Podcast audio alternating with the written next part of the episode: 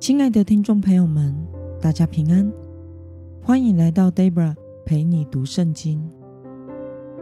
今天是二零二三年十一月十八号，星期六。今天的你过得好吗？祝福您有个美好的周末。今天我所要分享的是我读经与灵修的心得。我所使用的灵修材料是每日活水。今天的主题是彼此相顾，坚持聚会。今天的经文在希伯来书第十章十九到二十五节。我所使用的圣经版本是和合本修订版。那么，我们就先来读圣经喽。所以，弟兄们，既然我们靠着耶稣的血得以坦然进入至圣所，是借着他给我们开了一条又新又活的路，从幔子经过。这幔子就是他的身体。既然我们有一位伟大祭司治理神的家，那么我们该用诚心。和充足的信心，同以蒙洁净、无亏的良心和清水洗净了的身体来亲近神。我们要坚守所宣认的指望，毫不动摇，因为应许我们的那位是信实的。我们要彼此相顾，激发爱心，勉励行善，不可停止聚会。好像那些停止惯了的人，倒要彼此劝勉。既然知道那日子临近，就更当如此。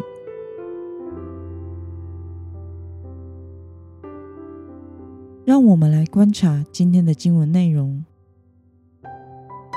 今天的经文告诉我们，因着耶稣的牺牲，使我们得以坦然无惧地进入至圣所。得到这个特权的基督徒们，应该要彼此相顾，激发爱心，勉励行善，并且不可停止聚会。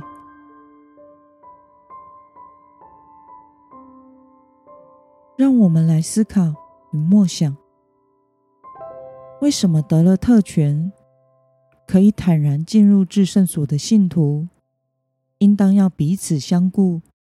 坚持聚会呢？在耶稣还没有来之前，人是不能得见神的。但如今，借着耶稣基督在十字架上所流的宝血，牺牲生命，完成了救恩，使我们这些因信耶稣基督的人，得以直接来到神的面前。但这个世界还没有结束，耶稣基督还会第二次再来，到时人人都要面对交账与审判。基督徒因着耶稣基督的牺牲所得的特权，应该要帮助我们实践在生活之中。最基本的实践就是爱神。与爱人，在信仰群体中彼此兼顾彼此的信仰，激发爱心，并且不可停止聚会。离开信仰的群体，要坚持聚会，保守自己，活在基督的里面，因为主再来的日子近了。那么，对于领受了耶稣。十字架救恩的基督徒，应当彼此相顾，坚持聚会。对此，你有什么样的感想呢？这让我想到彼得前书第五章八到十节所说的：“务要谨守、警醒，因为你们的仇敌魔鬼，如同吼叫的狮子，遍地游行。”寻找可吞吃的人，你们要用坚固的信心抵挡他，因为知道你们在世上的众弟兄也是经历这样的苦难。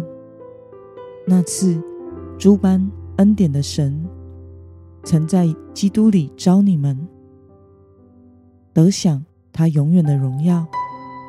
等你们战胜苦难之后，必要亲自成全你们，坚固你们，赐力量给你们。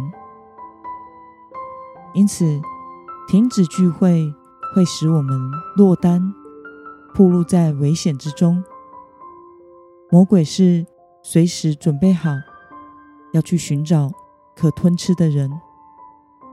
之前因为疫情的缘故，台湾的教会停聚会大约三个月，几乎每间教会都开始做线上直播。而恢复实体聚会之后，有许多信徒就真的没有回到教会里了。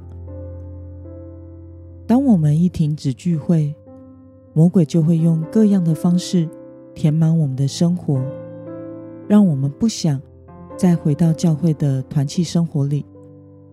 虽然我觉得做直播是必须的，提供给在外地出差，或者是生病在家的会友，可以参与聚会的方式；或是有些人想要多参加聚会，那么就可以使用网络而参加别的教会的主日崇拜。但其实来教会聚会，并不只是唱唱诗歌和听讲道而已，还有一个不可取代的，是团契小组的生活。在基督徒的群体中，透过彼此相爱、分享、扶持、代祷、帮补，使我们不再是一个人面对人生中的许多难处，而是一群主内的家人一起承担。这使我们有力量抵挡来自世界的诱惑，胜过软弱与难处，有信心。和力量不被魔鬼吞吃，等候主的再来。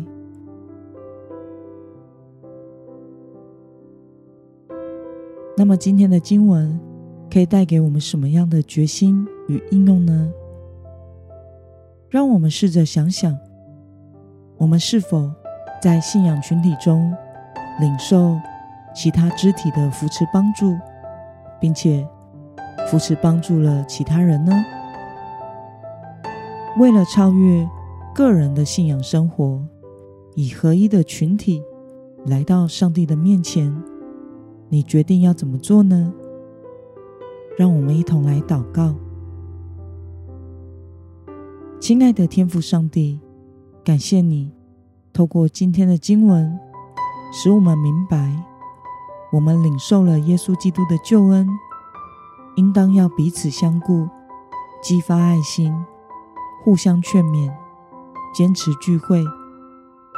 求主帮助我，能成为这样的主内之体，活在合一的信仰群体之中，一同等候你的再来。奉耶稣基督得胜的名祷告，阿门。